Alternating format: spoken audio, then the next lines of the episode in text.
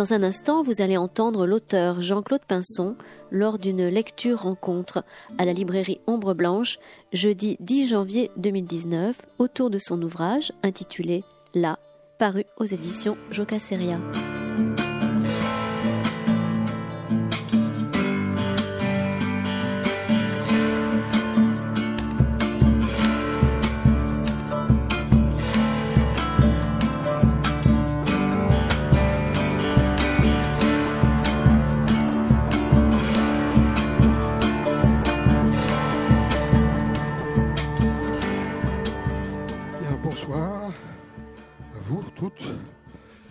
C'est vrai que je remercie Christian parce que les occasions, les croisements Toulouse-Nantes sont rares, même s'il y a Facebook. Ce n'est pas tout à fait pareil, ce n'est pas la même chose, euh, surtout pour un livre qui s'appelle Là. Donc c'est bien d'être là euh, avec Jean-Claude ce soir. Je dirais même en pensant, là j'ai passé un peu la journée à, rester près de ce livre, et dans la période si éprouvante que nous traversons, euh, première chose que je veux dire, c'est comme, comme c'est bon de, de penser, de, penser dans, dans, une belle langue réinventée, euh, et qui est la langue d'un sujet qui donne toute son expérience dans, dans cette écriture, dans la proposition d'un livre comme celui-là. Enfin, il est bien difficile d'être là en ce moment, euh, et grâce à ce livre, on peut vraiment euh, être là dans, dans, dans, sa chambre à soi, comme dit l'autre, ou dans, dans sa tour, dans, dans ses pensées, voilà, euh, grâce, à, grâce à un tel livre. Donc, on va essayer de parler, enfin, moi, je vais essayer euh, d'en parler pour que Jean-Claude nous en parle. Qu'est-ce que j'ai envie de dire au tout début? Qu'est-ce que j'ai envie de dire de ce livre? Oui, j'avais trouvé un titre. Euh, ça s'appellerait Les Essais du Hussard vert, si, je devais dire ce que c'est après tout ce que m'a fait cette lecture. Voilà, ce sont les essais du hussard vert. Alors, euh, on est passé, comme le hussard vert serait un, ancien garde rouge, nous aurions tout cet itinéraire à, dire. Je dis les essais parce qu'au fond, c'est comme ça que j'ai lu ce livre, que je n'ai pas lu dans son intégralité, que je n'ai pas lu dans sa continuité. Alors, il est le livre qu'il est, avec sa, façon, sa, cohérence, son plan, son organisation, ses chapitres, ses sous-chapitres, une titrologie tout à fait remarquable constamment qui vient réveiller l'attention. Il y a évidemment ce livre tel qu'il est là, euh, mais ce livre se prête aussi au type de lecture que j'en ai faite, c'est-à-dire à saut et à gambade, puisqu'il est pour moi un livre très très proche de l'expérience des essais de Montaigne.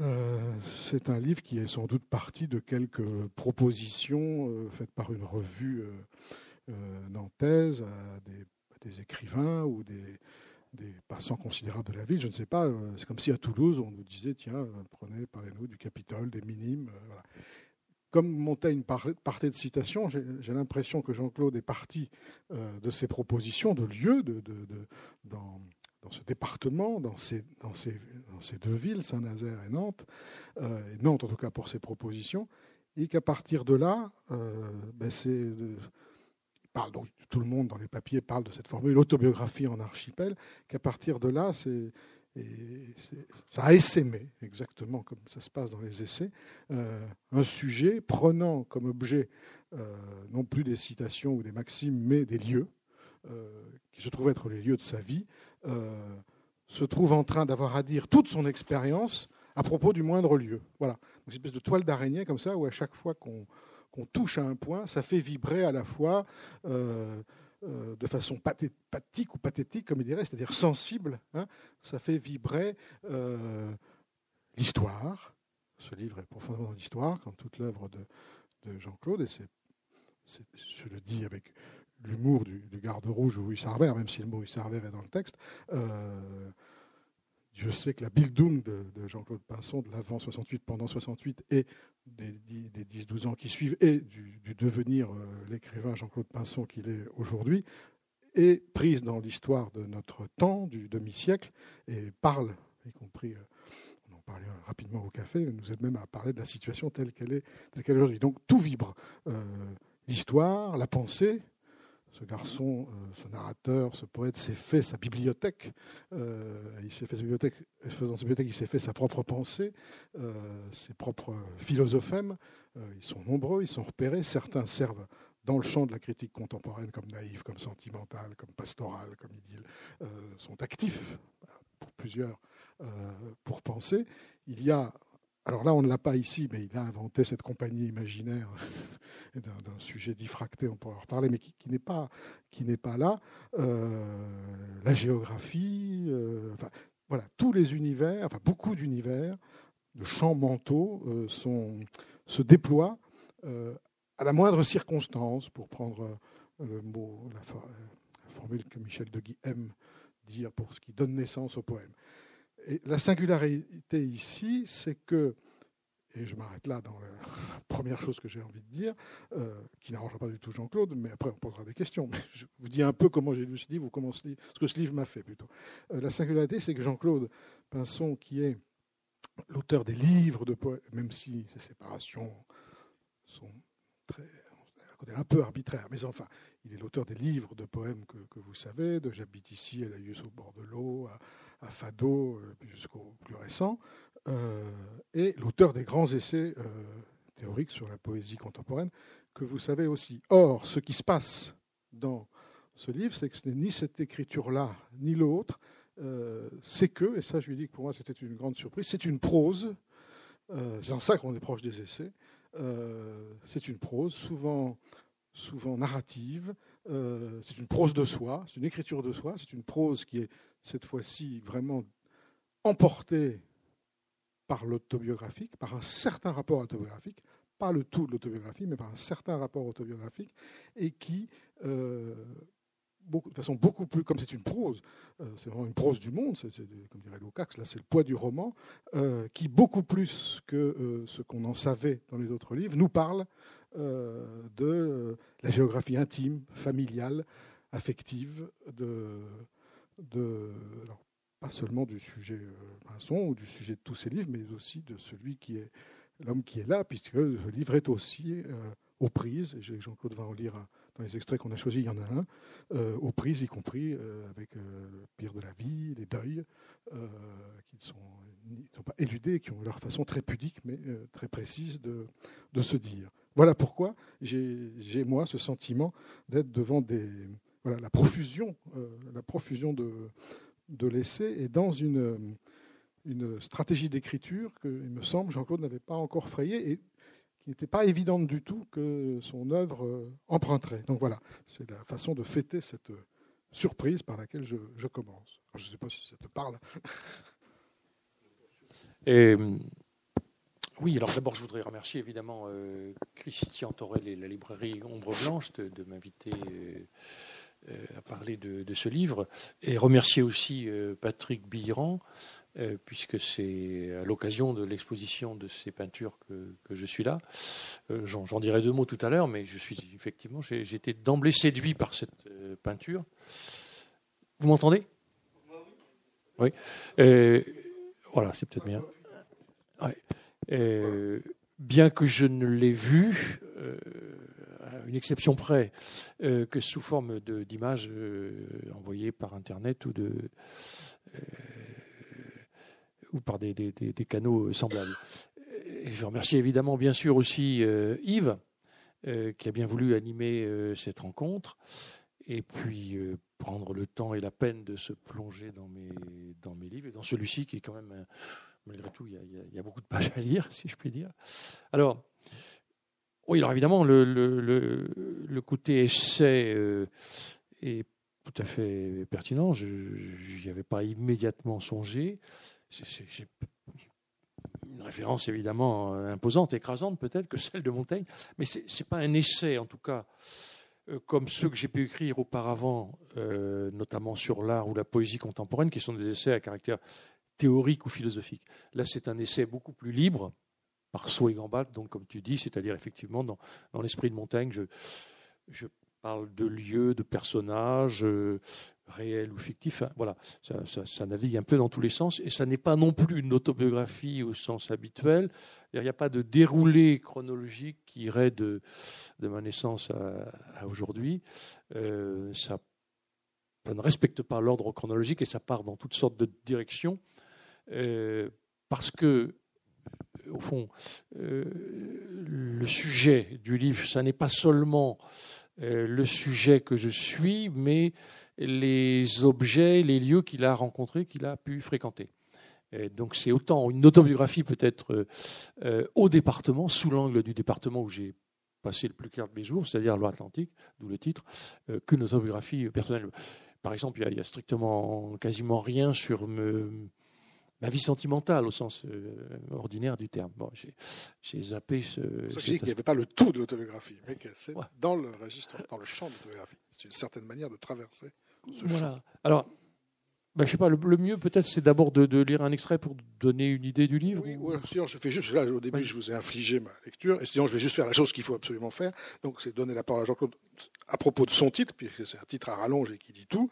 Euh, donc je, je déplie le titre puis je laisse Jean-Claude s'en expliquer. Euh, donc on croit qu'on voit LA et qu'on va avoir un livre américain hein, de Jean-Claude Pinson. Euh, on se dit ça y est, de l'autre côté de l'Atlantique. Pas du tout, pas du tout, car il y a cet accent euh, qu'on ne voit pas tout de suite hein, et qui va être pour moi l'objet de notre entretien. C'est-à-dire que c'est le là, à la fois ça donne le là de, l'écriture. C'est aussi, je crois, le là le plus profond de l'écriture de, de Jean-Claude Pinson. Je crois que c'est l'atelier. Pour la première fois, tu nous dis de quel là depuis quel lieu, depuis quel là tu écris, mais cela est évidemment l'abréviation, ce que je ne savais pas, de Loire-Atlantique, c'est ça, on dit comme ça chez vous. Euh, et, donc c'est un autoportrait au département, donc ça tu vas devoir nous, parler de ça, et je, prends ce qui me faisait dire la notion c'est le, sous-titre du sous-titre, puisqu'il y a trois titres quand même, il y a là, entre parenthèses, LA, Loire-Atlantique, pour nous tous, pour qu'on connaisse le dossard 44, auquel on ne s'est pas assez intéressé. Moi, je suis le dossard 58, alors c'est encore pire, hein, je peux vous dire. Euh, et évidemment, variation autobiographique et départementale. Alors voilà, c'est là qu'il y a la singularité totale de ce livre et de ce projet. J'ai un peu traduit variation par essai pour vous dire comment je l'avais lu, mais le mot variation est plus juste puisqu'il est musical et que le livre est extrêmement musical. La composition est très musicale, il y a une autobiographie musiquée du, sujet, une invention musicale de soi. Et donc tout le projet du livre, et j'en finis là pour te laisser parler, c'est cette articulation inédite à ma connaissance entre autobiographie et département, c'est-à-dire cette formule, l'autoportrait au département. Alors moi qui aime les autoportraits, tu penses si je suis intéressé à ce que tu nous en parles Voilà. Oui, oui. Euh, Effectivement, il y a une composition musicale que j'ai recherchée euh, dans la construction par, fragments, qui ont tous un titre, chaque titre étant presque comme, un vers en quelque sorte. C'est donc une composition très, très fragmentaire et très, très étoilée. Alors, peut-être vais-je lire pour donner une, des tonalités du, du livre deux pages. Euh, qui, renvoie cette fois à l'histoire de, ma famille. Dans un, chapitre consacré à la, musique, et, le paragraphe a comme titre euh, Musique ferroviaire. Donc je, je, vous lis ça. Fin avril 2015, ma mère est morte aux urgences de l'hôpital de Chaland dans la nuit, au terme d'une agonie de près de 24 heures. Son cœur résistait. Elle, allait avoir dans quelques jours 92 ans. C'est un âge fort respectable. Sa vie pourtant fut une vie inaccomplie. Elle ne devint pas, je l'ai dit, l'institutrice que ses instituteurs avaient souhaité qu'elle soit, mais ouvrière couturière. Elle travailla quelques courtes années dans un atelier de Nantes, rue de la Fosse, euh, faillit périr lors des bombardements de 1943 Très vite après la guerre se maria, devenant femme au foyer pour le restant de ses jours. On connaît le mot fameux de Nietzsche selon lequel, sans la musique, la vie serait une erreur. Souvent, trop souvent, j'ai cité devant mes étudiants une formule qui très vite peut sonner comme un aphorisme péremptoire empreint d'inutile grandiloquence. A contrario, je ne peux m'empêcher de penser pourtant qu'il y a dans toute vie à défaut de musique au sens propre, des sons, des bruits, des rythmes qui l'accompagnent, inévitablement la marque d'une empreinte qui lui confère quelque chose comme son assise mélodique propre. Ainsi vivons-nous avec des chants d'oiseaux, mais bien d'autres sons qui n'ont plus guère à voir avec quelque symphonie pastorale que ce soit, contribuent à cette partition non écrite et non jouée qui est pour toute existence beaucoup plus qu'un fond sonore, une basse continue existentielle. Mon père avait pratiqué dans sa jeunesse le saxo alto et le banjo. Ce ne fut sans doute qu'une brève parenthèse, plus ou moins jazzy, dans son existence, du temps où il aimait rouler à moto et fréquenter les balles, car jamais je ne vis trace des dix instruments à la maison. Néanmoins, le paternel avait gardé pour la musique un goût certain qu'à sa façon il nous transmit. D'une vie dépourvue de musique, ma mère, elle, paraissait très bien s'accommoder. Elle aimait rappeler, pourtant, qu'elle s'était dans sa jeunesse entichée de Charles Trenet, en avait possédé quelques micro-sillons. Et un jour, en effet, je l'ai retrouvé avec un vieux phonographe dans le grenier de la petite maison où s'étaient retirés mes grands-parents au lieu dit La Croix-Bine à Saint-Sébastien, après avoir passé les dix premières années de leur longue retraite de cheminots dans une bourrine à Bouin, en bordure du marais breton. De taille modeste, pourvu d'un jardinet, la bicoque où j'avais retrouvé ces vieux disques de Charles Trenet, mon grand-père l'avait construite de ses propres mains avec le concours d'un maçon yougoslave et en tête le plan d'une maison de garde-barrière. Elle avait d'autant plus l'allure d'une maisonnette de la SNCF qu'elle était sise à deux pas d'un passage à niveau et conséquemment nuit et jour bercée par la complainte des trains de la ligne de Bordeaux. Né dans une maisonnette, grandi dans celle qu'avaient ensuite, au gré de leurs affectations successives dans les campagnes de Loire-Inférieure et de Vendée, occupé ses parents, ma mère, bercée depuis l'enfance par une semblable musique ferroviaire, par sa puissante symphonie sans partition, en aura été marqué, du moins je l'imagine, au plus enfoui de sa sensibilité pour le restant de ses jours.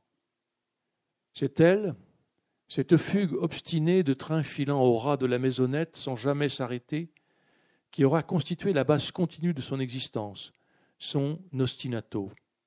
C'est cette musique ferroviaire qui l'aura accompagnée, inscrivant au plus profond de sa mémoire une singulière prosodie où le bruit du convoi, son mugissement de monstrueux bovins d'acier, de loin dans la campagne s'annonçant à grands coups de sifflet, enfle jusqu'à ce feulement puissant dont le souffle viendra moucher d'un coup la chandelle de la maisonnette qui vacille dans la nuit.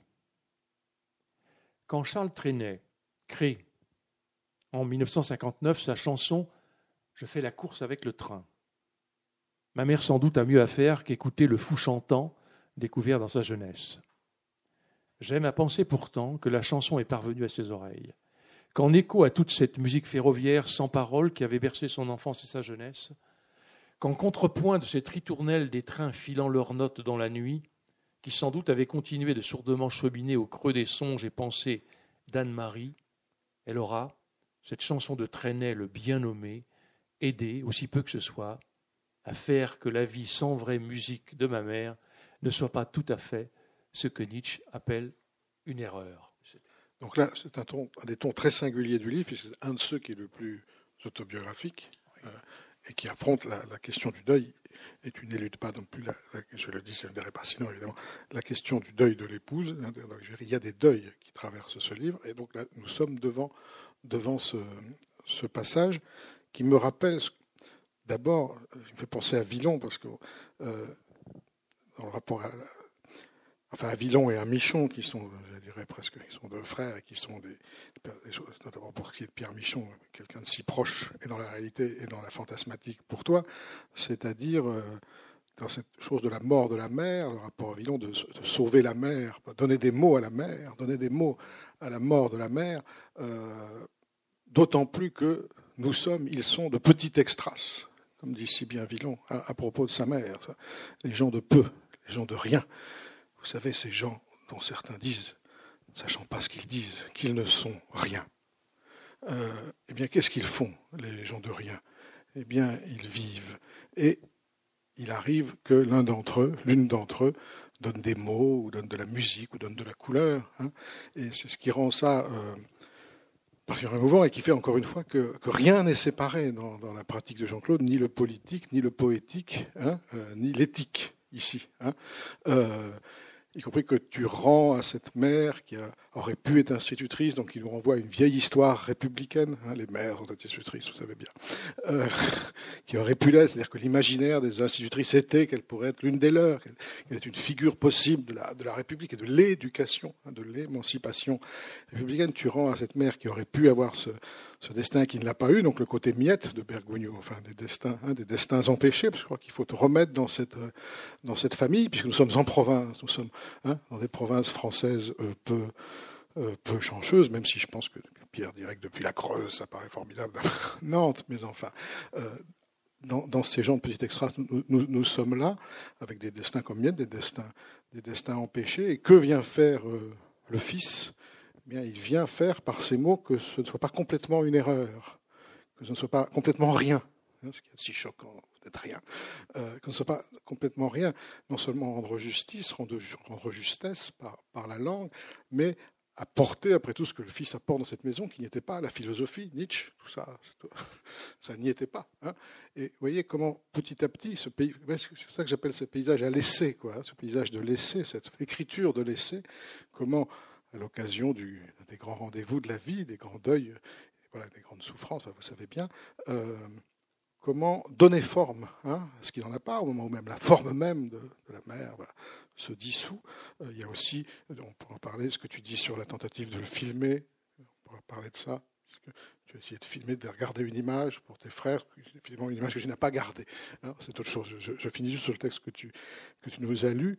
Euh, et d'arriver à faire joindre, alors c'est une chose qui nous est proche à tous les deux, mais parce que nos itinéraires ont des tas de choses semblables, mais d'arriver à joindre le plus savant et le plus populaire, hein, euh, qui est une des, choses que fait euh, Jean-Claude Pinson et qui, me parle, je l'essaye aussi autrement, dont Charles Trenet et Nietzsche. Hein. Euh, à propos de maman, hein. je fais la course avec le train. Alors, je sais pas, je peux vous la chanter. Hein. en plus, je sors d'un colloque traîné. Alors, je veux dire, j'ai beaucoup, beaucoup réécouté tout ça pendant des mois. Ce texte m'avait particulièrement touché. Euh, donc, y compris euh, dans une famille de cheminots. Enfin, traîner, c'est l'univers des trains. Ce sont que des chansons de train. La gare de Perpignan, un train passe dans la nuit. Enfin, il n'y a que des trains chez Traîné, qui s'appelle presque du mot train. D'ailleurs, tu, joues, dessus. Et donc, je fais la course avec le train et Nietzsche, c'est ensemble. Et c'est ça, comme ça, que le fils relie, des fils. Donc voilà, ça c'est une écriture à mon avis de toi qu'on n'avait pas, un travail de toi qu'on n'avait pas. Donc je ne sais pas si tu peux en, reparler à partir de ce que j'en ai. un brode là. Oui. Euh, la question que tu, soulèves, c'est celle des, gens sans archives, c'est-à-dire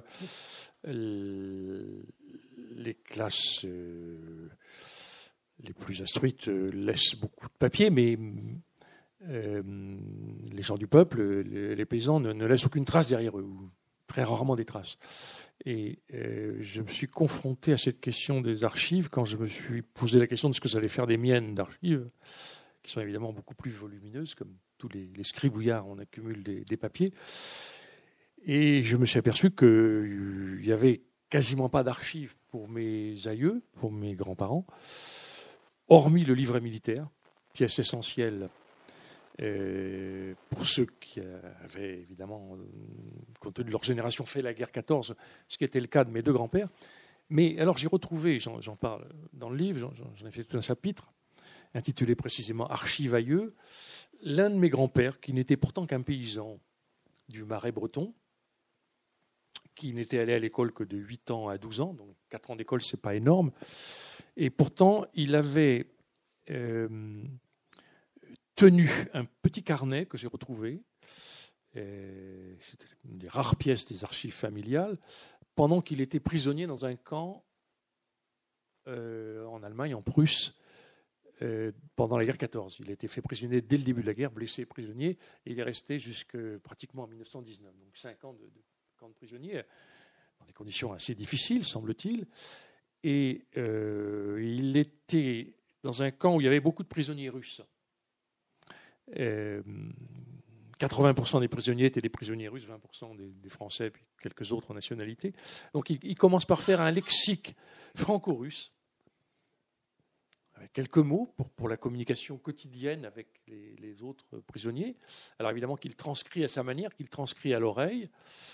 Et puis en même temps, alors c'est ça qui m'a le plus étonné, il, il écrit un long poème euh, en alexandrin rimé euh, sur une, je sais pas, une trentaine de feuillets où il raconte sa vie au camp.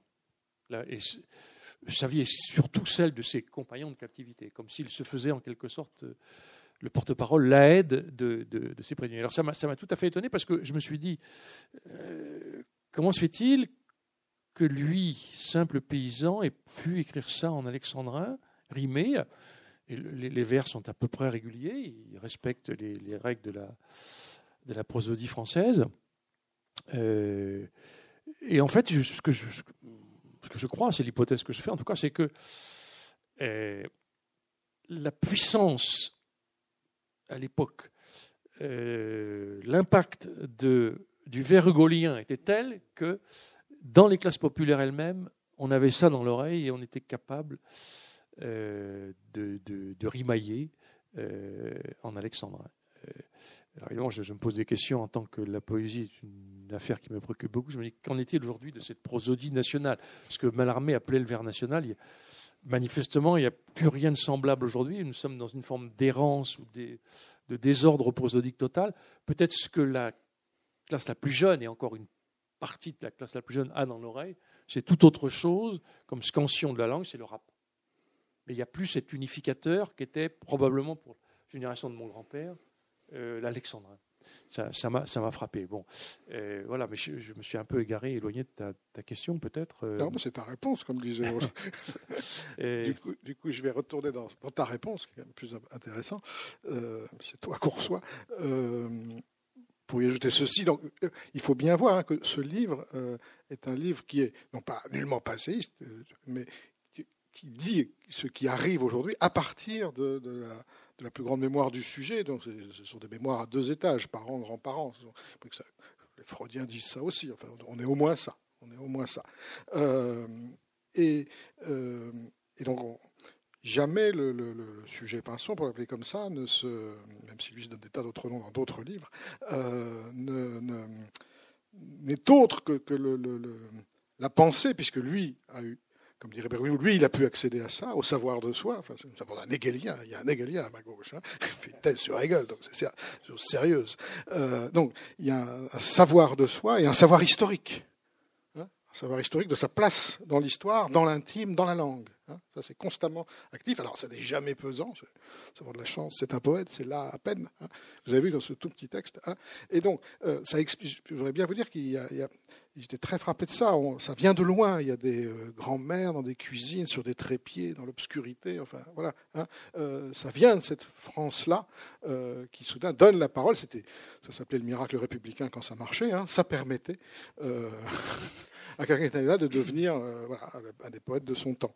Alors, j'ajoute juste une chose à ce que tu disais. Le côté Hugo, ma mère, bah, grands-parents, pareil, me racontaient que sa grand-mère illettrée si j'ose dire, avait lu Les Misérables quand même, sans savoir, raconter l'histoire.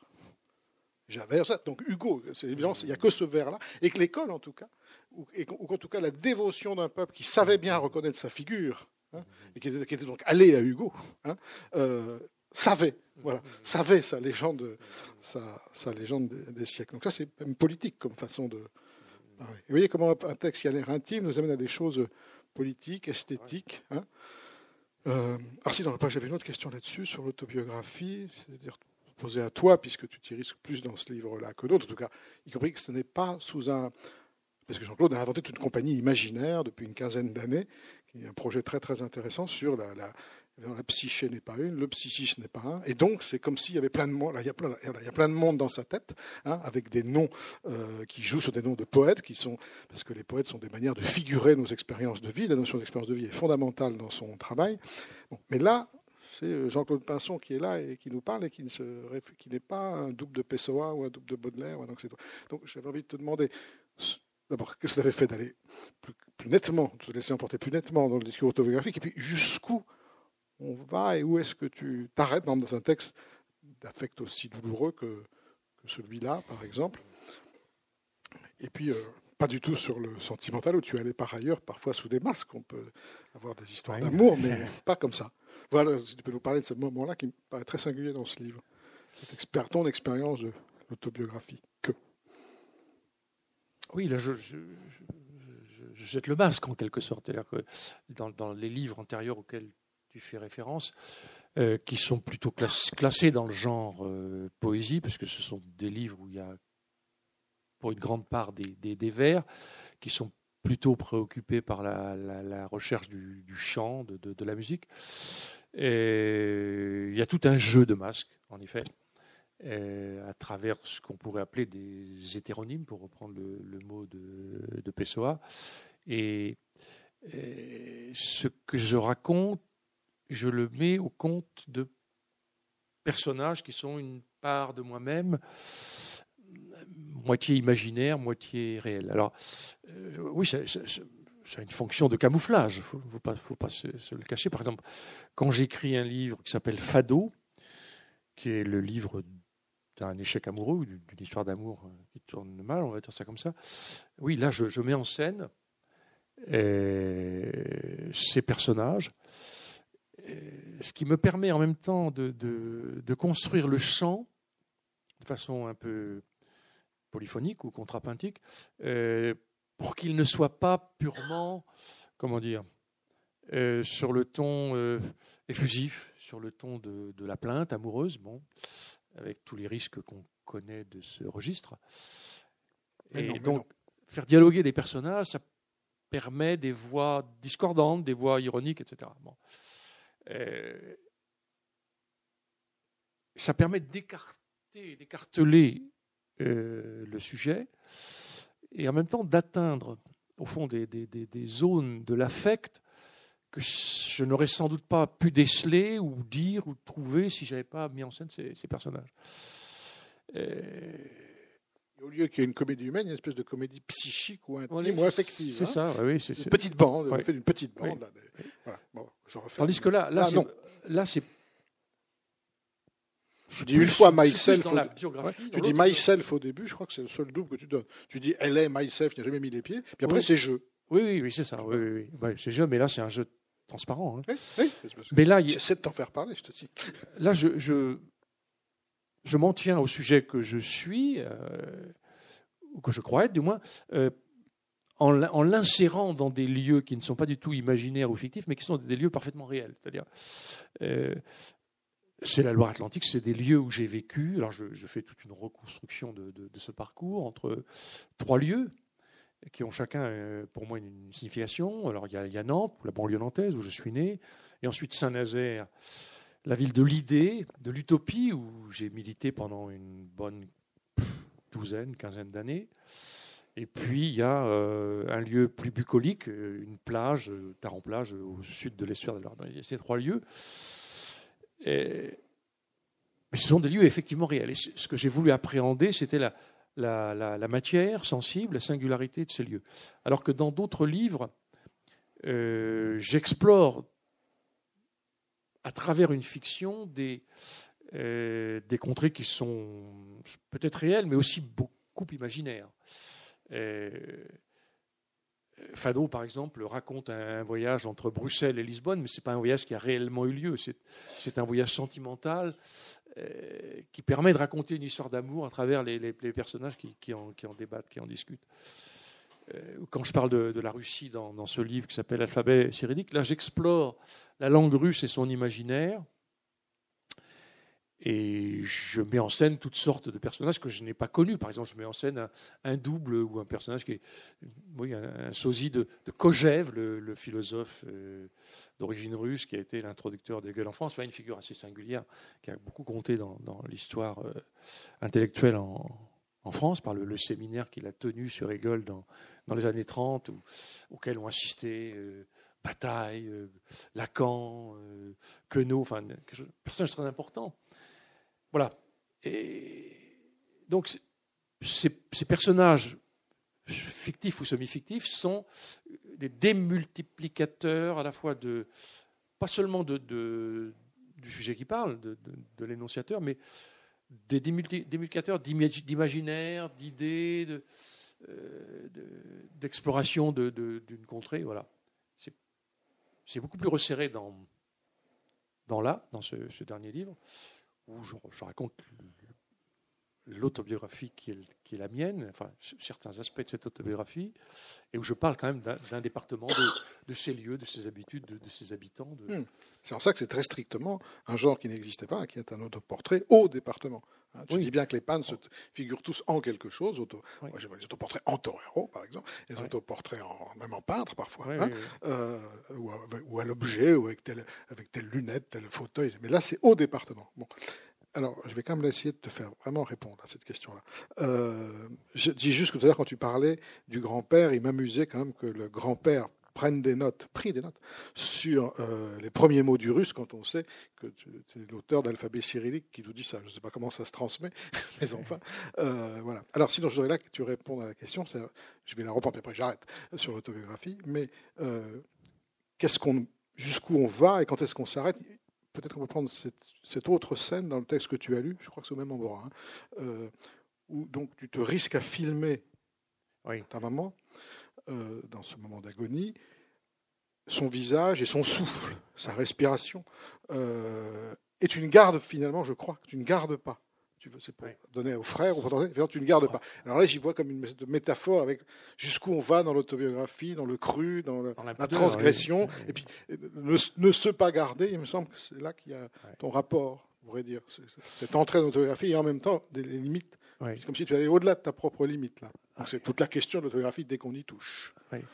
Oui, Qu'elle touche au corps de l'autre, donc au corps de la mère, au corps premier. Bah, je, vais dire le texte, ça sera peut-être plus, simple. Donc c'est la suite euh, de ce que j'ai lu tout à l'heure, euh, le, titre étant Ré mi mineur. Mes frères étaient au loin. Je fus seul à veiller ma mère dans une chambre lugubre encombrée d'équipements médicaux jusqu'à son dernier souffle. J'eus l'idée de filmer son visage, pensant que mes frères peut-être aimeraient voir d'elle une dernière image, celle d'une agonisante, malgré tout apaisée, paraissant ne pas trop souffrir. Je fis même avec mon smartphone une courte vidéo où sa respiration bruyante et hachée occupe toute la bande son. J'ai préféré ensuite la supprimer.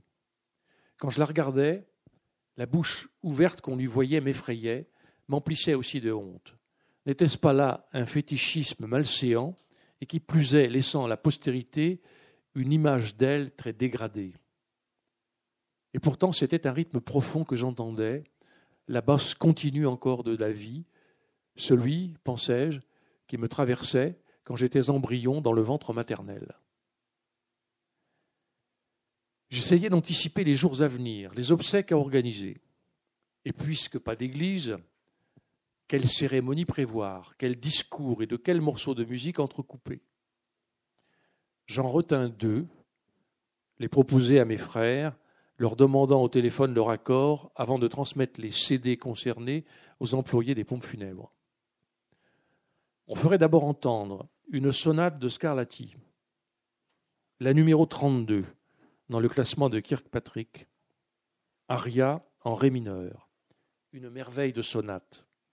Rien de plus poignant, rien qui dise mieux la mélancolie de l'adieu qu'il faut donner à la vie à la pulsion de vivre qui malgré tout est là, son espoir en sourdine tant qu'on est encore au monde, fût-ce d'un filet de présence qui va s'amenuisant, s'étranglant toujours plus.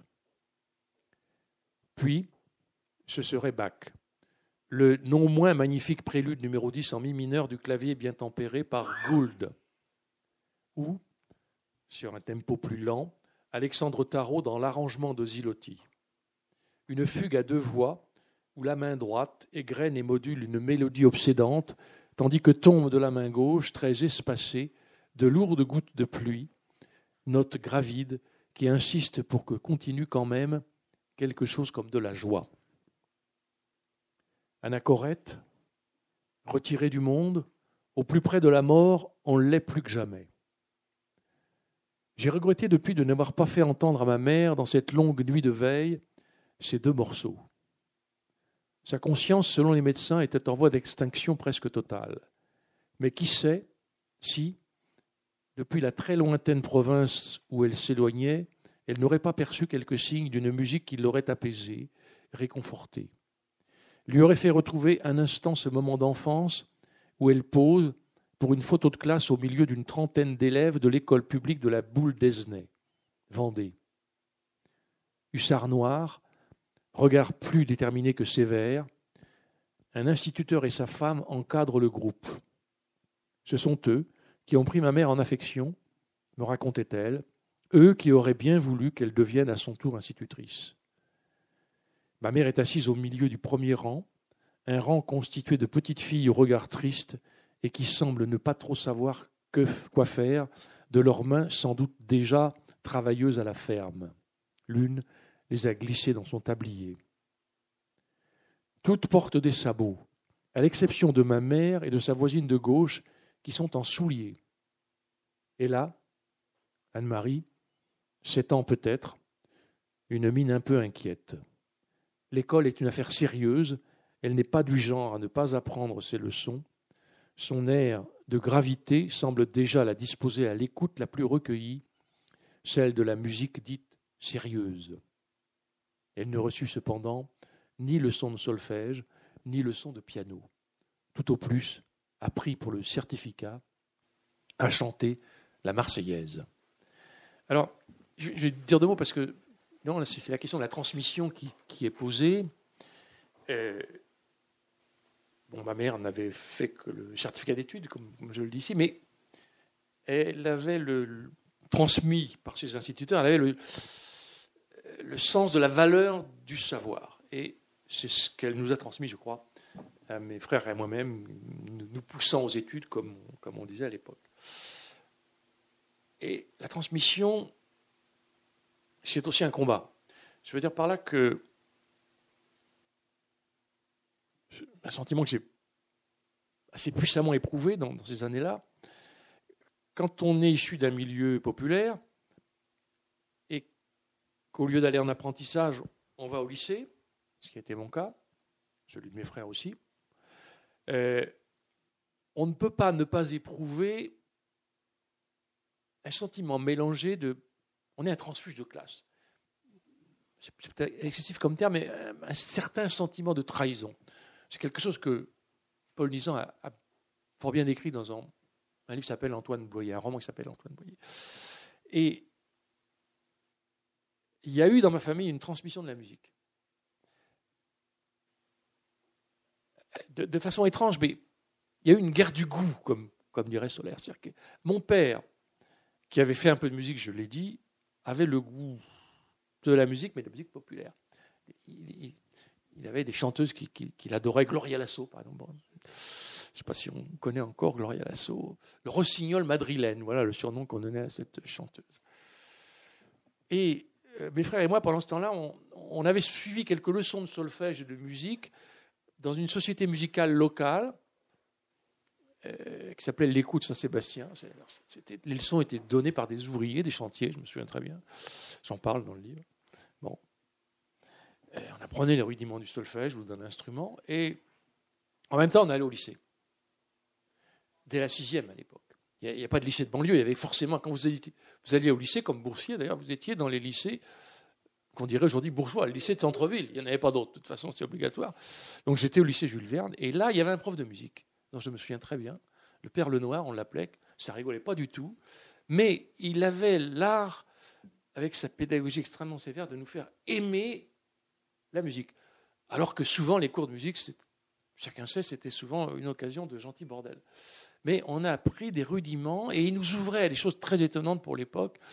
Euh, Messian, moi j'ai gardé le souvenir, Quator pour la fin du temps de Messian, des choses que, bon, dans un milieu populaire, alors j'ai découvert Bach, évidemment, j'ai découvert Berlioz, j'ai découvert des choses que j'aurais jamais découvert euh, par le milieu familial.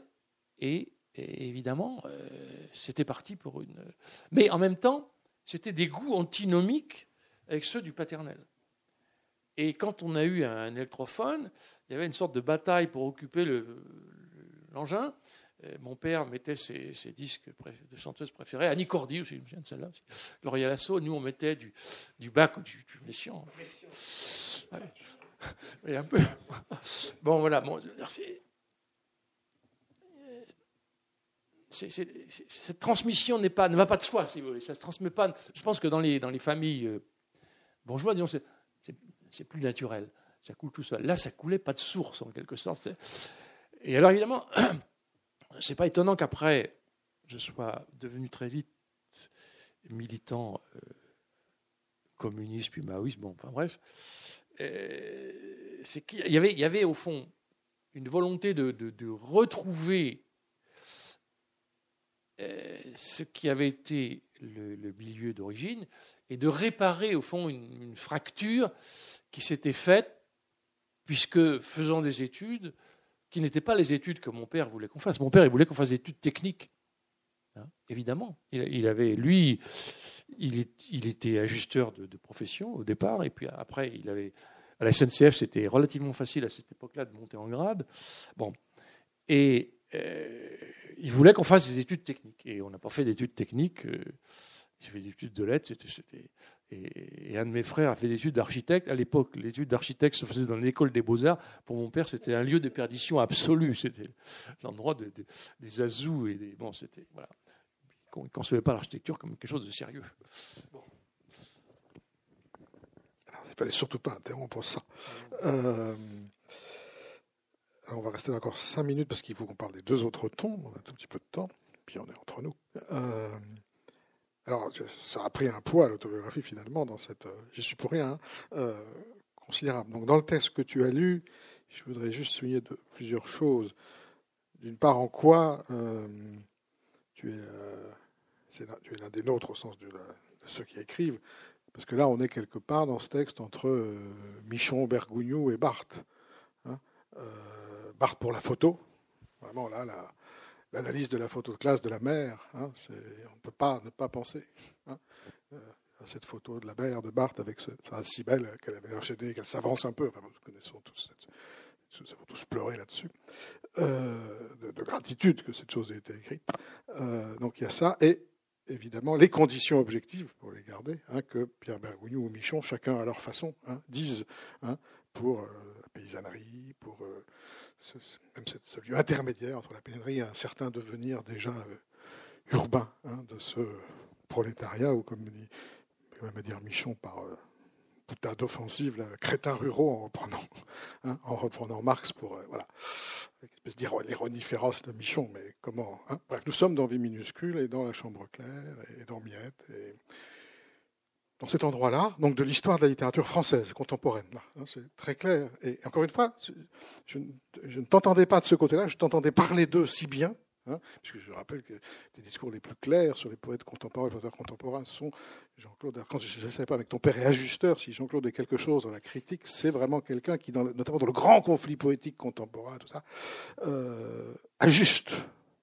Il fait que même des gens de camps différents leur remercient. C'est exactement ajusté. C'est comme ça que ça marche. Euh, extrêmement précieux. Je suis incapable de faire ça, mais extrêmement précieux, extrêmement clair. Si vous n'avez pas lu, lisez ces essais. Euh, mais donc là, on est euh, au, chevet, au chevet de la mer, dans la transmission et, dans la, et ensuite dans la réparation. Parce que tu, tu lui réenvoies ces musiques. curieusement, si je comprends bien, dans la playlist, ça pour mettre un tout petit peu de mots dans cette chose. Il n'y a plus Charles Trenet, c'est la musique savante qui a gagné, c'est Bach. Hein euh, il n'y a plus Charles Trenet. Non, non, non, mais je veux dire, par rapport à elle, c'est sa musique, puisque tu parles du conflit, de la guerre du goût. Et au moment, qu'est-ce qu'on qu'est-ce qu'on passe, puisqu'il n'y a plus d'organisation religieuse, qu'est-ce qu'on passe? Donc tu lui donnes cette musique. Euh, la plus savante, la plus, euh, plus, voilà, la plus grande, quoi, sérieuse, comme tu dirais, celle de Monsieur, celle de celle que le prof du lycée bourgeois a révélée, voilà, celle de Monsieur Lenoir. Euh, donc là, voilà, on est dans, des, dans ce travail de l'écriture qui est un travail de, de, réparation, de transmission, de contre-transmission, de donnant-donnant, hein, comme dirait De Guy, de rendre. Je te donne euh, ce que tu m'as donné sans savoir que tu me l'as donné. Bon, voilà. Et je dis juste une dernière chose à laquelle je pensais en entendant ce texte-là. Cette vidéo qui est quasiment une vidéo de souffle. Ça, c'est extraordinaire. Je crois que si on lit ce que tu dis, en fait, ce que tu as filmé, c'est le souffle. C'est pour ça que c'est impossible, c'est insurable. Je pense que c'est la part impossible d'autographie. Enfin, c'est le moment où on va transgresser, on va profaner. Euh, comme dirait Baudelaire, j'ai horreur de prostituer les choses de famille. Donc là, on y est. On est c'est ça l'autobiographie. Hein, je sais certains d'entre vous savent que je sais de quoi je parle. Euh, donc évidemment, on ne peut, c'est pas la peine de se cacher, on le fait. Alors on peut prendre tous les tours du monde, c'est ça qu'on fait. on prostitue les choses de famille. Donc c'est exactement, c'est exactement cela. Et donc je trouve très beau ce je, je l'ai fait et puis je l'ai supprimé. Hein, c'est ça la, censure, le rapport à soi, le rapport aux autres. Bon. Euh, mais dans ce souffle-là me venait, et ça c'est pour ça que j'étais un des nôtres, pas que j'y sois, mais de, ceux qui nous ont donné d'écrire, euh, j'ajouterais la présence, pour mille raisons, mais de Michel de Guy, parce que pour moi j'ai beaucoup pensé à Traîne, euh, où à la fin, une des pages magnifiques de ce livre de deuil, sur la mort de l'épouse, alors là qui installe, où de Guy va s'installer une fois dans l'autobiographie, une seule fois vraiment totalement sur ce deuil-là, hein, donc ce grand livre Traîne, il y a, peut-être tu t'en souviens, dans les soins intensifs de la fin, le, troc final, voilà, le souffle. Elle plus, Monique n'est plus que souffle. Et c'est comme si, voilà. Et vraiment, quand tu as parlé de ça, j'ai repensé à cette page. Et je dirais que c'est là le paysage si singulier, parce qu'évidemment, vous avez un écrivain qui est bord à bord avec, euh, si vous êtes bord à bord avec du Michon, du Bergoglio, du Bardas, c'est que vous êtes en train d'écrire un livre, c'est que vous êtes dans, la fabrication. Hein. Euh, et cette page, encore une fois, quand tu m'as dit que tu allais la lire, je dis, moi, je, je ne m'y oppose pas, mais elle, elle déplace, elle n'est pas dominante dans l'ordre du livre, mais alors elle va à fond dans ce que je voulais vous dire, c'est-à-dire c'est bien un sujet aux prises avec lui-même et l'essentiel. C'est là, on est là dans le là le plus profond du livre. Alors, comme je suis censé être présentateur, on va parler brutalement, barre à gauche toute, euh, des deux autres tons du livre. Est-ce qu'on prend le ton pensif ou est-ce qu'on va à la pêche, comme tu veux, pour changer un peu euh, Ou sinon on fait tout sur l'autobiographie, mais je serai accusé d'avoir totalement déformé. oui. Non, c'est vrai que j'ai voulu euh, varier les tons euh, et les angles de. C'est ta poétique, c'est de la bigarrure. oui. Donc allons-y. Il, y a, tout un chapitre, par exemple, sur le, qui s'appelle Lieux uniques, où j'évoque la question des chiottes, si vous voulez, pour, parler crûment à propos des, lieux d'un endroit culturel à Nantes, dont, j'explore les le, souterrain, parce que ce, sont les. Mm. enfin bref, je, vais laisser ça, mais enfin bon. Le grand lieu nantais, c'est bien. Le grand lieu nantais, le, haut lieu culturel nantais, je, l'aborde par en bas, hein, par ces chiottes qui sont effectivement taguées, mais alors ils ont su transformer ça. C'est tellement ultra tagué que ça devient une, une œuvre d'art contemporain, on croirait du Pollock. Voilà. C'est un peu ce que, je, ce que je raconte dans ce chapitre. Mais alors, oui, il y, y, a des côtés bucoliques, par exemple. Bon, je peut lire, peut-être, euh, oui. Tu voulais la pêche. La pêche au boucau. Parce que ce livre est d'abord, si on vous en parle, ce livre est d'abord, non pas un livre sur la mort la mer, mais un livre sur, le, voilà, sur les lieux. Donc, on ne va pas quand même ne pas le faire du tout. Donc, Jean-Claude, à ma demande, a choisi un texte Donc, ça, de pêche. Pêche au boucau. les, les boucaux sont un nom local pour les, les crevettes grises. Euh, c'est une tradition de, pêche dans, l'endroit où je vis, là, le, bout de côte au sud de l'estuaire de la Loire, du côté de Pornic, hein, Taron-Plage, l'endroit exact. À chaque grande marée, ou même petite grande marée, les amateurs affluent à Taron-Plage. Sur le remblai, ils garent leurs véhicules, souvent des fourgonnettes, ce qui laisse supposer que beaucoup sont d'anciens artisans ou agriculteurs. La moyenne d'âge à vue d'œil excède largement les 60 ans c'est de toute évidence un loisir d'anciens. Ils sont venus à plusieurs, enfilent les bottes, se regaillardissent d'un coup de blanc et en route pour une matinée dans l'eau jusqu'à mi-corps, en toute saison et par tous les temps, excepté les jours de tempête. Je les vois le matin quand je passe par la plage pour me rendre à Taron. L'hiver les entrevoit seulement quand la nuit est encore là et qu'ils ne se signalent que par de petites lampes frontales qui tremblent comme autant de lucioles à la surface sombre de l'eau. Rien de plus apaisant. On marche lentement dans l'eau, une eau qui n'est pas traître, mais au contraire bienveillante au corps, quand le pêcheur, buste légèrement penché, avance lentement en poussant devant lui l'engin de bois. Hydrothérapie, cure de silence et de vide. On parle peu, chacun jouit du moment, glissant comme attablé sur l'eau, hors du temps, pour un repas monacal. L'heure des laudes va bientôt venir. Chacun noie ses pensées dans la lecture du grand livre de l'océan et du ciel, où brillent encore quelques étoiles avant le lever du jour.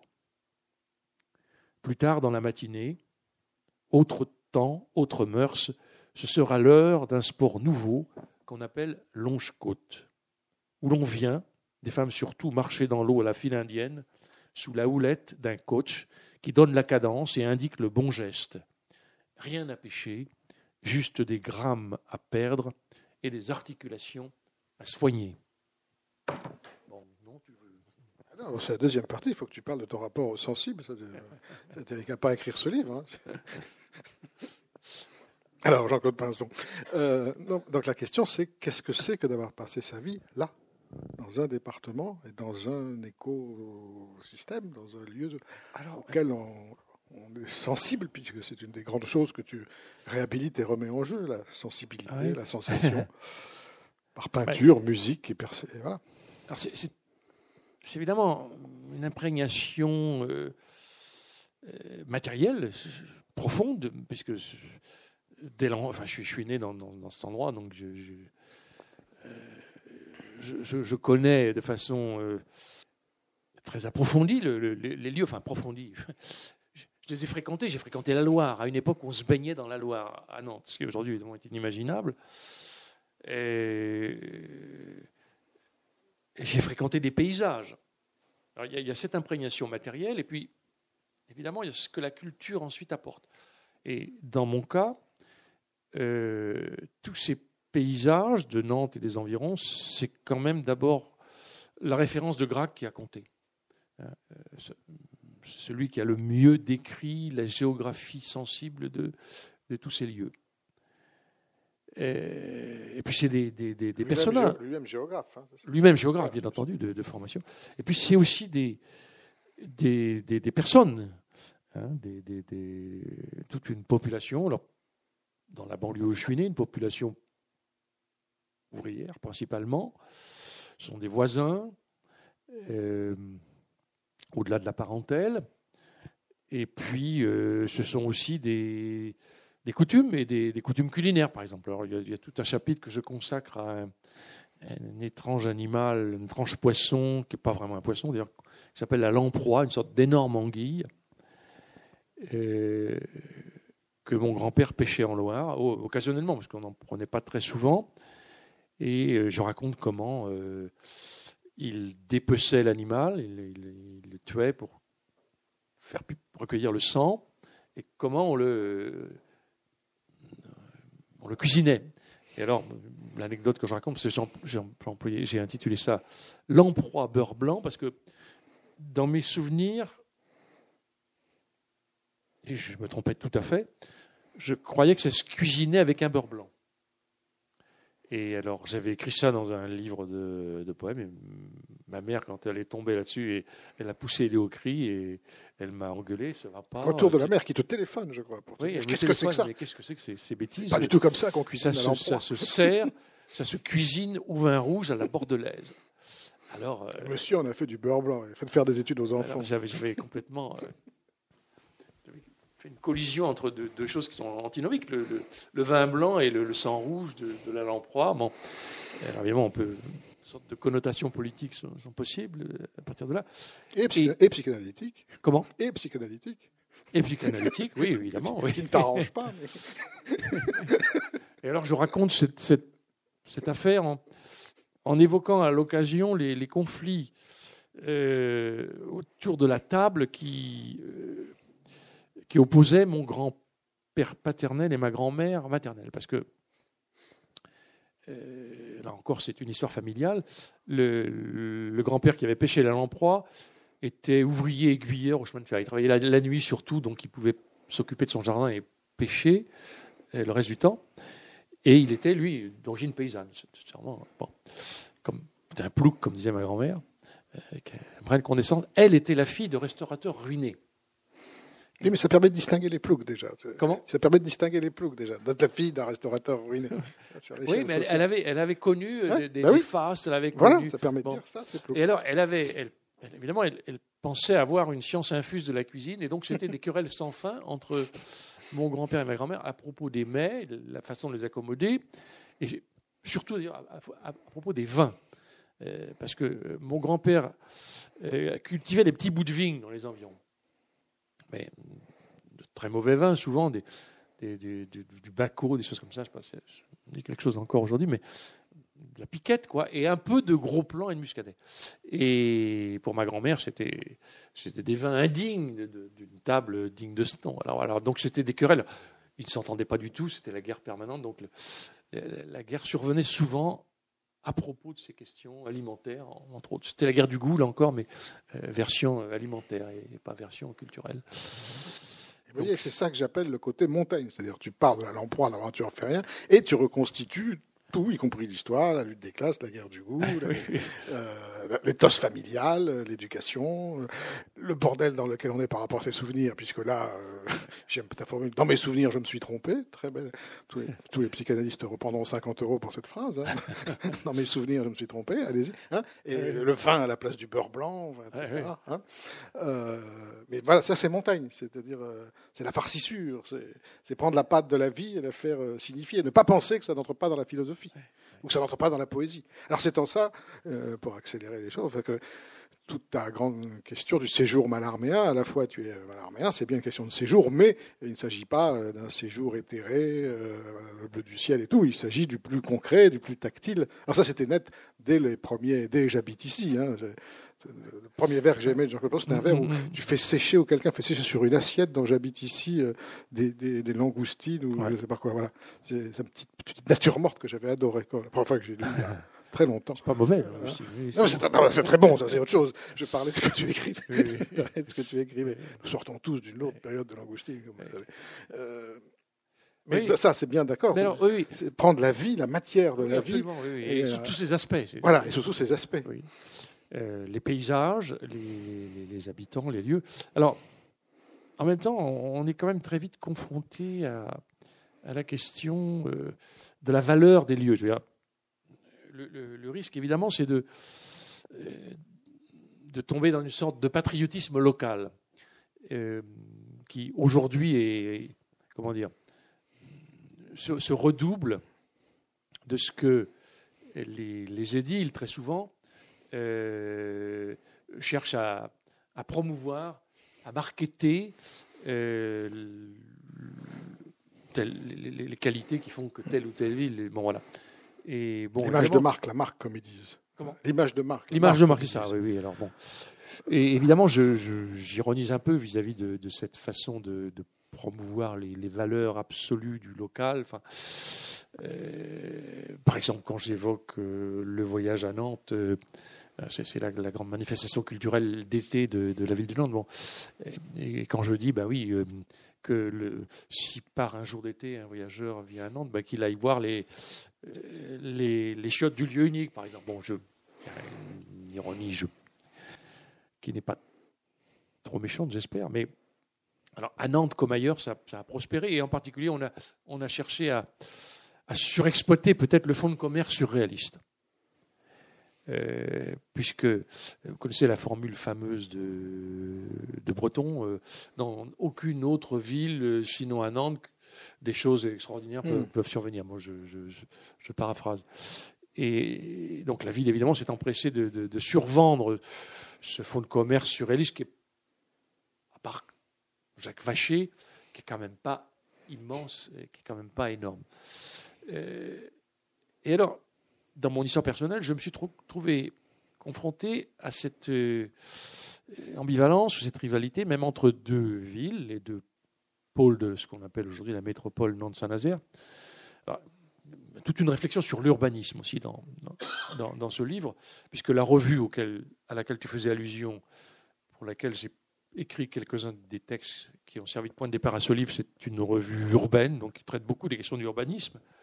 Et je me suis trouvé confronté à cette dualité des urbanismes de Nantes d'un côté, ville bourgeoise, euh, qui est évidemment beaucoup plus importante que Saint-Nazaire, qui est une ville tout à fait singulière, qui est une ville qui a été complètement rasée euh, par les bombes américaines pendant la Seconde Guerre mondiale et qui a été entièrement reconstruite après selon des plans dont on peut dire qu'ils sont, disons, soviétiformes. Ce qui fait qu'au départ, ce n'est pas une ville très agréable à l'œil, ni même à la promenade. C'est une ville revêche que les, les, responsables de la ville, les, les, maires successifs, ont cherché à transformer dans les dernières décennies, et ils y sont parvenus d'ailleurs en, refaçonnant tout à fait le, front de mer. alors, dans mon histoire personnelle, j'ai toujours, point de vue sensible de, l'affect, c'est pour ça que j'intitule un des chapitres sur Nantes Nantais évasivement. Je me suis jamais senti vraiment nantais, mais seulement évasivement nantais, parce que j'étais de la banlieue. Et là encore, il y a un conflit de classe qui est en toile de fond. C'est-à-dire que quand j'étais dans ce lycée, j'allais à vélo depuis ma banlieue dans ce lycée nantais. On vous fait sentir par des petites humiliations il n'y a pas de quoi pleurer, mais enfin, que vous n'étiez pas vraiment nantais, mais un gars qui arrivait à vélo de sa banlieue. Par exemple, le proviseur, je raconte ça dans le livre, ou le censeur, euh, qu'on surnommait Nestor, parce qu'il avait tout à fait le, profil et surtout le crâne du personnage dans, Tintin. Euh, j'arrivais de ma banlieue à vélo, ça faisait quand même un, sacré bout, hein. ça faisait, je sais pas, 5 km. Alors l'été, euh, dès qu'il faisait un peu chaud, fallait, à l'époque, il fallait porter une cravate. C'est obligatoire. Et donc, euh, vous arriviez en sueur et le, le trat était souvent défait. Et on montait les vélos par l'escalier du lycée, et euh, nous qui arrivions de banlieue, et le proviseur, euh, quand le, ou le censeur, quand le nœud de cravate n'était pas parfaitement ajusté, vous faisiez venir pinson, pinson, pinson. Et il vous rectifiait, comme à l'armée, au fond, le nœud de cravate. Bon, bon voilà. Alors, c'est des, choses comme ça. Bon, Nantes était ma ville et n'était pas ma ville. Nantes évasivement, alors que Saint-Nazaire où je suis venu pour militer, euh, et où j'ai vécu, euh, oui, pas loin d'une vingtaine d'années. Je dis obstinément Saint-Nazaire, c'est le titre du chapitre, parce que c'est une ville, au fond, que j'ai détestée d'une certaine manière, mais que j'ai en même temps aimée. Euh, chaleureuse, singulière, en bord de mer aussi. Voilà, bon, c'est un rapport. Soviétiforme, comme tu dis. Soviétiforme, oui. C'est pas que tu te formais auprès des soviets. ville ouvrière, évidemment. C'est une ville que j'ai, où, je, suis encore très attaché. Ah oui, dans le livre, c'est un J'y vais encore assez Dans le livre, c'est ça qu'on voit. Dans le livre, on se dit c'est Saint-Nazaire. Oui, oui je, je, je l'ai en face, là, parce que là où je vis actuellement, euh, c'est la côte sud de l'estuaire, mais en face, tous les matins, je vois les lumières de Saint-Nazaire. Tu aimes tellement Saint-Nazaire que je dis qu'on dirait Manhattan. Il faut vraiment aimer beaucoup Saint-Nazaire, je pense. mais je vois les portiques des chantiers de l'Atlantique, des chantiers navals, et je vais à Saint-Nazaire. Bon, enfin bref. Bon. Mais au fond, pour dire les choses très bêtement, c'est plus ma ville de cœur que non. Hein, même si j'aime bien Nantes, évidemment, mais j'aime bien aussi Toulouse. Enfin, bon, il, y a, bien. Eh bien là, on sort du cadre. Alors là, oui autoportrait à Toulouse, quand tu veux. Nous n'avons pas d'éditeur aussi puissant ici, je crois. C'est une chose, d'ailleurs. Je ne pense pas qu'on pourrait faire un livre aussi bien fait ici, mais je ne suis pas sûr. Euh, c'est pas sûr que nantaise, à mon avis. Euh, J'ai oublié qu'est-ce que tu, ce que tu disais. J'avais une idée, mais elle est, pas, elle est passée. Euh, J'ai trop de choses. Parle encore un peu, si, si, si jamais cette idée me revient. Bon, tant pis.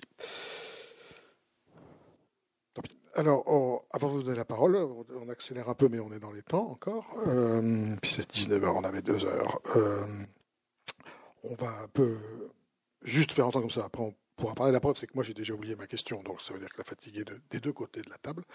Euh, mais on va quand même faire entendre le, dernier ton, c'est-à-dire où est-ce qu'on en est hein? Selon une formule, encore une fois, pour citer une deuxième fois Michel de Guy, qu'en sommes-nous? Comme dit, comme dit De Guy. Alors, le quand sommes-nous C'est une. Alors là, ça nous ramènerait presque à celui qu'on connaissait déjà, c'est-à-dire l'essayiste Pinson, de habiter en poète jusqu'à euh, euh, une autothéorie. Enfin, où en, sommes Quand sommes-nous euh, Où en sommes-nous dans cette histoire qui a fait passer après tout, de la ruralité hein, à l'hyper-ville et l'hyper-mégapole. Enfin, où en sommes-nous dans le dans le capitalisme ou en sommes-nous euh, dans, dans, dans l'idéologie hein, euh, Puisque euh, tu continues, d'une autre façon, on pourrait dire que tu continues à te coltiner cette interrogation plus du tout sur ce mode militant qui est à la fois constamment rappelé chez toi et presque en même temps constamment borduré, j'allais dire. Enfin, tout à l'heure, tu fais J'ai milité beaucoup. Il y aurait beaucoup à dire, je pense, sur la, comment tu vis cette césure qui a été. C'est pas l'objet strictement du livre, mais ça nous prendrait trop de temps, mais qui est une césure très, très intime. C'est-à-dire, en cela, tu es proche. Et encore une fois, là, je, me rends compte, et ce livre, je sais pas, ce livre a déplacé la perception que j'avais de ton travail. C'est tout à fait incroyable. Euh, parce que, trop, bah oui, Jean-Claude Pinson, il parlait de la poésie, donc, il en écrivait. Et, là, on voit aussi que tu es, avec Olivier Rollin, un des seuls à parler aussi longtemps, aussi fortement de cette période, et ce qu'a coûté cette période. Hein, qui est un deuil euh, sans fin dans le livre d'Olivier Rollin. Il y a Tigre en papier, mais il y a surtout, pour moi, il y avait Port-Soudan. C'est dans Port-Soudan qu'on voit vraiment la blessure. Que faire Que faire de ce deuil hein Que faire de ce deuil de l'illusion Que faire de ça? Et comme Rollin, tu dis à quel ce qu'était la réalité des années militantes. Il y a un point commun à ce que vous dites tous les deux, et donc qui est si loin de l'écrivain que vous êtes devenus tous les deux, c'est-à-dire s'être arraché la sensibilité pendant autant d'années au nom du politique. Hein dit lui-même, on n'avait pas le droit de sauter les filles. Très belle fille, il passait là. Et non, non, on ne touchait pas des études. Quand on connaît Olivier Rollin et le narrateur Rollin, dit que ça doit être quelque chose, le maoïsme intégral, quand même, hein, euh, pour avoir suspendu ça. je veux dire, cet arrachement au sensible, si longtemps, hein, pour qu'ensuite, une grande reconquête du sensible, et par l'écriture, chacun d'entre vous, par de, de styles très, très différents, mais c'est une, une œuvre à l'œuvre, hein, euh, pour dire de la sensibilité, très proche de Rollin, qui dit, euh, Rollin dit toujours, il ne faut pas dire que la pluie tombe, il faut faire voir que la pluie tombe. tu, tu, tu, y travailles à ta façon. Peut-être un mot là-dessus avant de... Oui. Tu nous dises où on en est. Dans... Bah, on a des parcours assez voisins avec Olivier, même si on a été dans des groupes maoïstes euh, rivaux. Mais j'en parle dans le livre, mais je, l'ai connu en classe préparatoire, Olivier. Je, je suis toujours en relation avec lui. Il y a un très beau texte de toi dans le numéro d'Europe sur Olivier Rollin. Ouais, un très très beau texte de où tu parles de ça. Mais je... oui, j'ai très beau texte sur Rollin. J'aime beaucoup Olivier. On a une passion commune aussi qui est la passion de la Russie. Mais il a, il a une antécédence sur moi. Il a beaucoup voyagé en Russie. Ben oui, euh, que faire? Nous, nous, avions visé très haut, et puis ça s'est lamentablement euh, terminé. Je, et, néanmoins, on n'a pas envie d'abandonner la partie tout à fait. Alors, on cherche des reconversions possibles. Dans quelle direction Dans quel sens Pour ne pas consentir à l'ordre des choses tel, qu'on le voit euh, euh, s'installer et pourrir, si je puis dire. Bon. Alors, bon, je vais lire ce texte, oui. Euh, un paragraphe que j'ai intitulé Hussard vert de la Terre la formule fameuse de Hölderlin L'homme habite en poète. Dichterich von der Mensch est prise souvent pour un mantra dérisoire, un hochet pour poète. C'est qu'on ne la comprend pas, ne voyant pas qu'elle pose un idéal universel, énonce à l'optatif le bien fondé d'une condition désirable pour tout être humain. Der qui prendrait la forme d'une habitation poétique de la terre. Ce faisant, elle traduit notre inextinguible désir d'Arcadie, souligne qu'est indéconstructible la promesse d'une émancipation où ce que j'ai appelé le luxe pastoral pourrait être un bien commun et non chose réservée à quelques élus barricadés dans je ne sais quelles cathèdres communities. Cependant, ce qui nous arrive aujourd'hui, ce qui arrive à la terre est le plus impitoyable démenti de cette promesse. Il se passe en effet que c'est le sol lui-même qui est en train de se dérober sous nos pas. Telle est, selon Bruno Latour, la nouvelle universalité résultant de la crise climatique. Bientôt, au train où vont les choses, c'est la Terre elle-même qui risque de n'être nulle part habitable, habitable tout court, car elle ne peut supporter une mondialisation synonyme d'extension à toute la planète de ce rêve d'American Way of Life que le modèle productiviste partout promeut. C'est vers un autre pardon, c'est vers un autre mode de vie qu'il faut se tourner. C'est un autre rapport à la terre et au lieu qu'il faut inventer, un rapport poétique, un rapport non prédateur. Et pour cela, l'humanité a besoin de poètes, de poètes au sens le plus large du mot, bien au-delà de la seule poésie. Elle a besoin qu'ils soient le plus nombreux possible qu'ils aillent, armés d'instituteurs climato-activistes, hussards verts de la terre, en tout lieu, défendre et mettre en pratique le vieil et toujours jeune idéal pastoral propre à la poésie. Que ce soit là un combat loin d'être gagné, c'est hélas l'évidence. Je crois que j'étais venu parler à Toulouse il y a quelque temps de cette question du destin pastoral de la, de la poésie. Ça me revient en voyant Jean-Yves Lourichesse que, que je salue ici. Ah oui. ce passage-là, c'est le dernier post que j'ai mis pour Facebook pour euh, attirer les foules dans cette librairie. Euh, donc j'étais content que tu le choisisses, j'ai pas trop mal. Euh, donc, alors tu n'as pas répondu à la question, mais tu peux ne pas y répondre sur qu'est-ce que ça veut dire, s'être arraché le sensible pendant dix ans. Mais tu peux ne pas y répondre. Oh, une espèce de. que faire de cette période Que dis-tu de cette période? Parce que je, trouve que je ne cesse de, cesse de la rappeler. Ben, et en même temps, tu dis c'est fini, on fait ça maintenant. Comme si, non, c'est-à-dire que ça a arraché le sensible quand même. C'est-à-dire qu'on on était complètement obnubilé par l'idée euh, que nous poursuivions. Alors ça, ça, ça, voulait dire un mode de vie euh, entièrement sacrifié à la cause. La, politique pour nous à cette époque-là, ce n'était pas du tout évidemment la, conquête du pouvoir ou des postes euh, avec les prébendes qui vont avec. Non, c'était d'abord euh, des cotisations exorbitantes. Je sais pas si euh, plus, vous étiez groupusculaire, plus vous aviez un taux de cotisation qui était proportionnel à votre revenu. Alors quand vous étiez prof, ça voulait dire vous lâchiez, je sais pas, bon, enfin une, somme non négligeable de votre salaire tous les mois. Bon, c'est des choses qu'on a du mal à imaginer aujourd'hui. Je, pense. Puis c'était nuit et jour. Je, raconte ça à Saint-Nazaire, on était tous les matins sur le terre-plein, le grand rond-point qui est devant l'entrée des chantiers navals.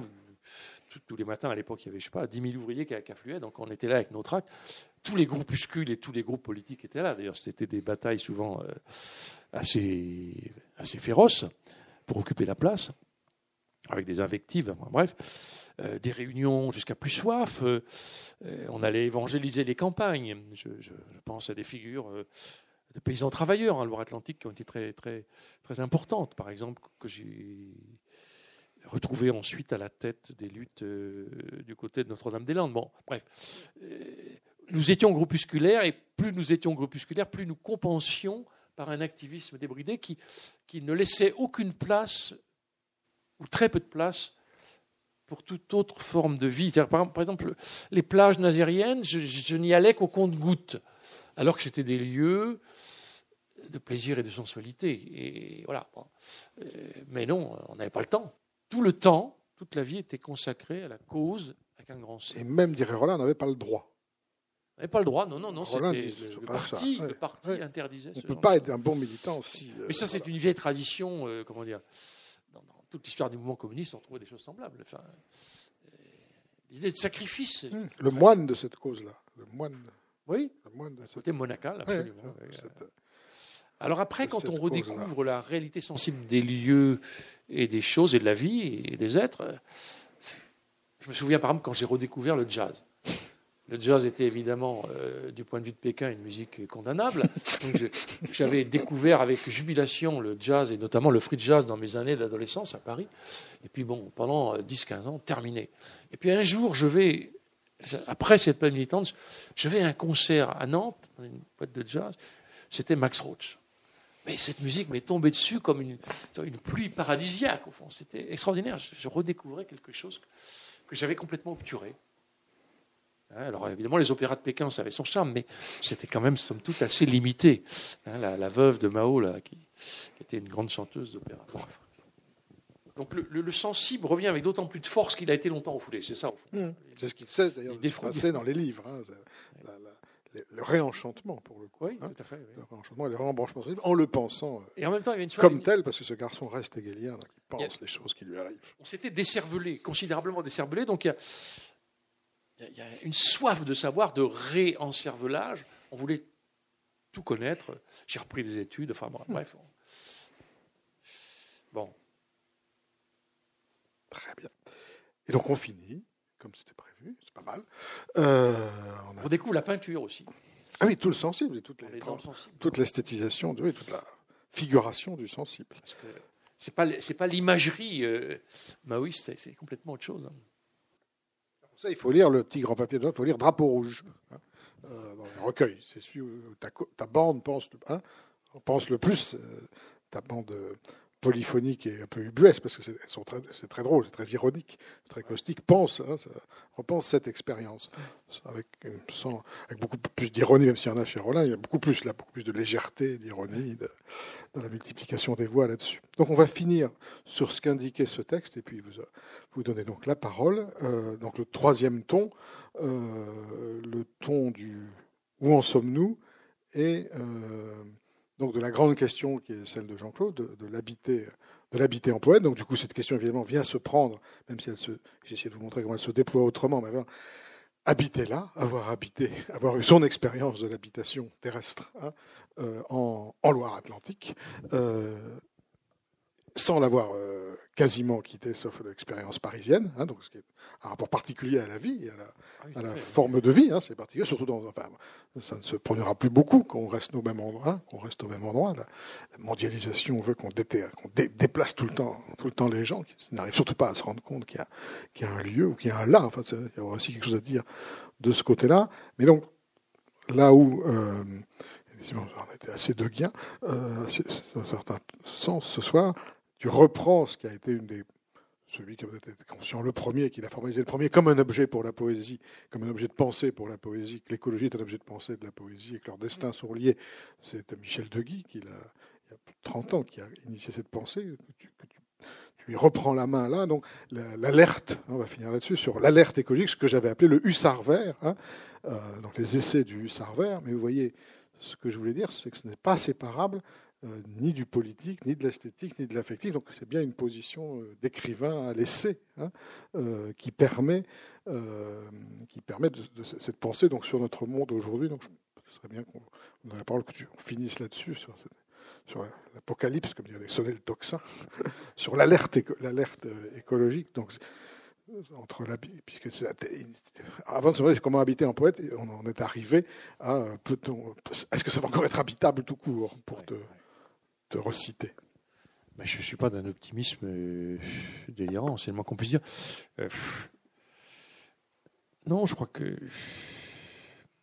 Non, là, j'ai vraiment pas de, pas de réponse. Je, vois simplement la, la disproportion énorme, considérable entre euh, ce que peut, ce que pourrait éventuellement la poésie au sens très large, la littérature, les arts, pour infléchir dans une autre direction le cours du monde. Je, me sens parfaitement démuni et, je vois bien que c'est, enfin, tout, le monde sait aujourd'hui que c'est une autre direction qu'il faudrait prendre.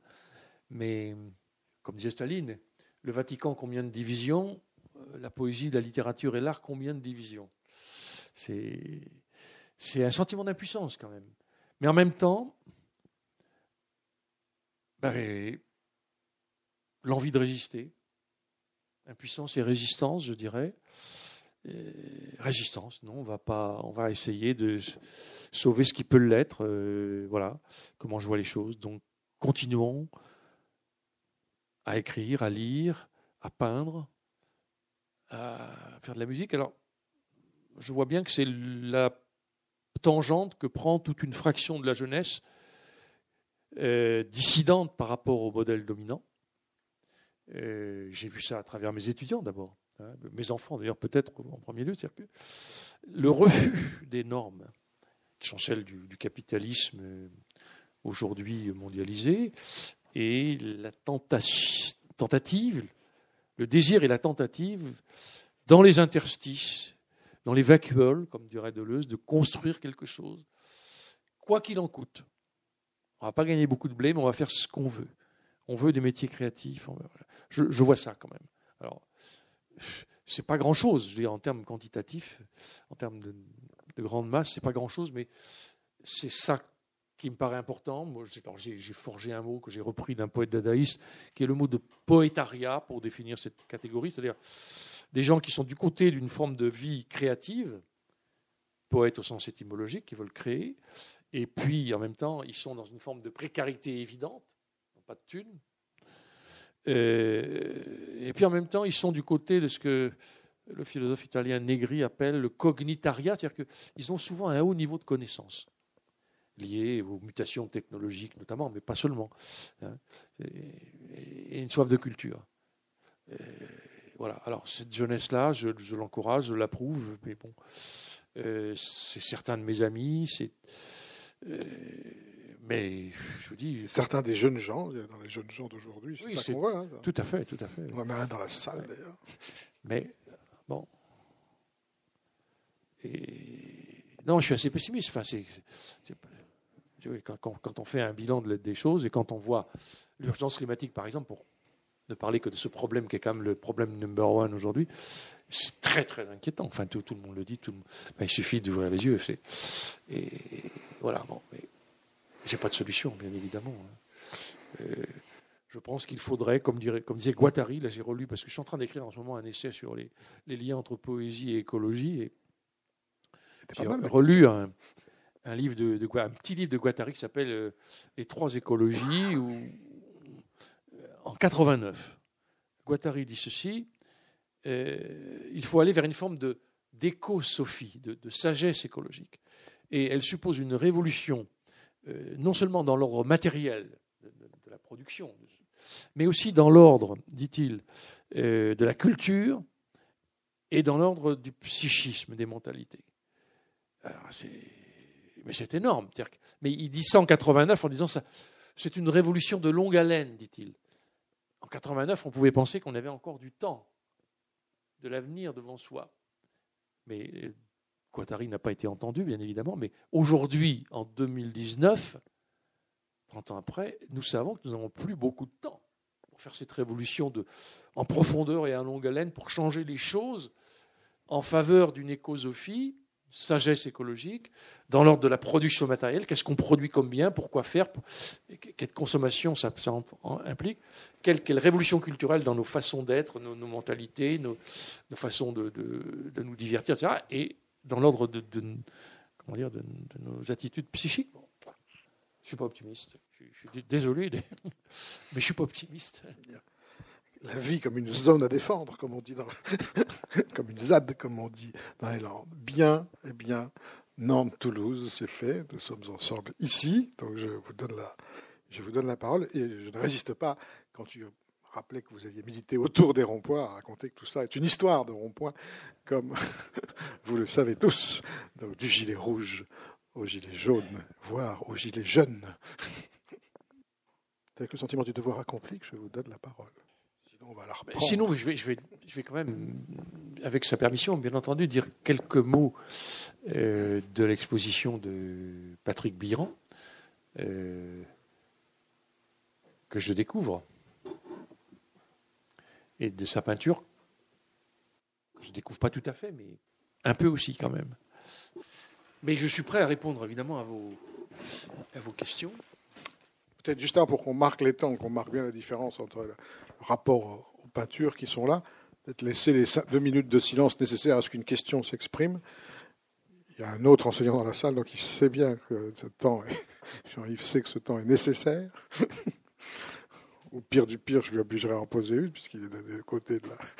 non, mais toute réaction, toute. Euh, comme je dis aux élèves, ce qui vous vient. Voilà, ben voilà, très bien. Merci. Je, je, me demandais s'il y aurait peut-être un, parallèle à faire. C'est pas pourquoi j'ai pensé à William Carlos Williams et à Patterson à travers euh, justement cette évocation de, de lieu, d'une ville, d'une région. Je sais pas si. Le, poète américain, oui. simplement, euh, il, me, semble hein, que, pourtant je me souviens de ce texte de William Carlos Williams, le, poète américain euh, du XXe siècle. Donc, euh, il y a un souci de, de littéralité chez ce poète, dans sa description de cette ville où il vit, Patterson. Euh, alors, c'est pas un texte dont j'ai un souvenir très précis, donc mais enfin, la différence, c'est qu'il y a un parti pris formel et littéral qui n'est pas exactement le mien. Je suis plus du côté de quelque chose où la métaphore a encore l'imaginaire euh, euh, développe ses volutes, si vous voulez. Hein. C'est peut-être le côté gracchien euh, éventuellement de, ce livre. Il me semble que chez William Carlos Williams, comme chez les objectivistes américains en général, il y a, un souci de rompre avec tout ce, tout ce registre, alors qu'il y, a une force propre, hein, j'en conviens tout à fait. Ce que j'ai en tête, euh, plus récemment, c'est le film qu'en a fait Jim Jarmusch avec euh, un autre poète américain, d'ailleurs, euh, dont le nom est en train de m'échapper. Mais oui, c'est, des, ce sont des poèmes très courts, très littéraux, au plus près du, du, réel, dans sa quotidienneté. Là, je joue beaucoup plus des harmoniques, si vous voulez. Hein. si tu veux. merci. Oui, merci. J'avais pas vraiment de questions parce que j'ai trouvé vous avez dit beaucoup de choses euh, très, passionnantes, mais en fait c'est juste euh, euh, une autre référence qui me vient, c'est celle de Jean Rouault, autre, originaire de la Loire-Atlantique.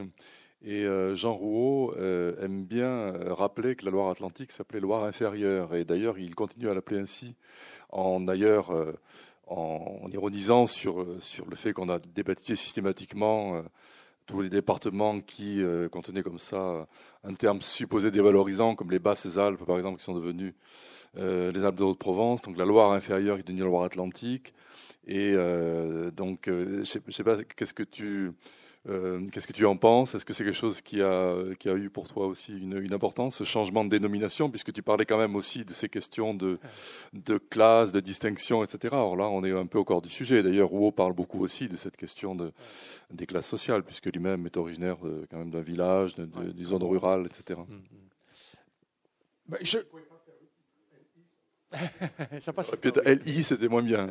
oui, oui, oui, oui. Mais je, il est incontestable, même si ce livre n'est pas un livre passéiste, je l'espère en tout cas, c'est quand même un livre où le regard est rétrospectif, puisque j'évoque ma vie antérieure, si je puis dire, et mes aïeux, ma famille. Donc, pour eux, effectivement, la loi atlantique, c'était la loi inférieure.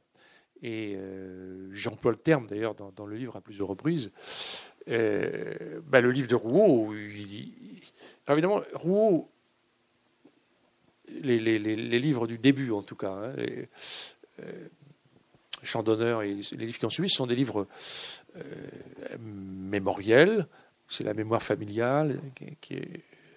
Euh, alors, l'expérience de Rouault est un peu différente de la mienne, parce que c'est quand même une expérience avant tout rurale, dans un milieu plutôt catholique, d'un petit village entre Nantes et Saint-Nazaire, Cambon.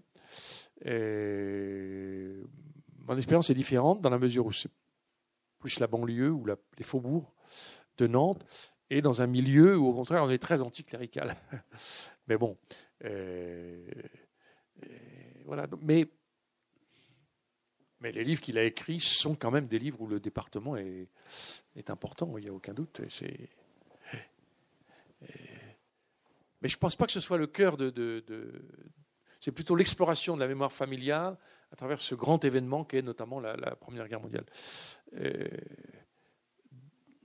mon bouquin est plus quand même sur l'ensemble, enfin l'ensemble du département. Pas vraiment d'ailleurs, parce que je laisse de côté toutes sortes de pans du département, le nord du département que je, que je connais mal, enfin que je n'ai pas vécu. La prose de Rouault est une prose intéressante. J'ai lu évidemment ses livres. Euh, elle m'a moins marqué sans doute que la prose creusoise, si je puis dire, de quelqu'un comme, comme Michon. Ou la prose d'un par exemple, aussi. Ou de celle de Rollin. Mais Rollin, c'est encore chose. Rollin, c'est quand même du côté de la fiction. merci beaucoup. Merci à vous de votre euh, attention.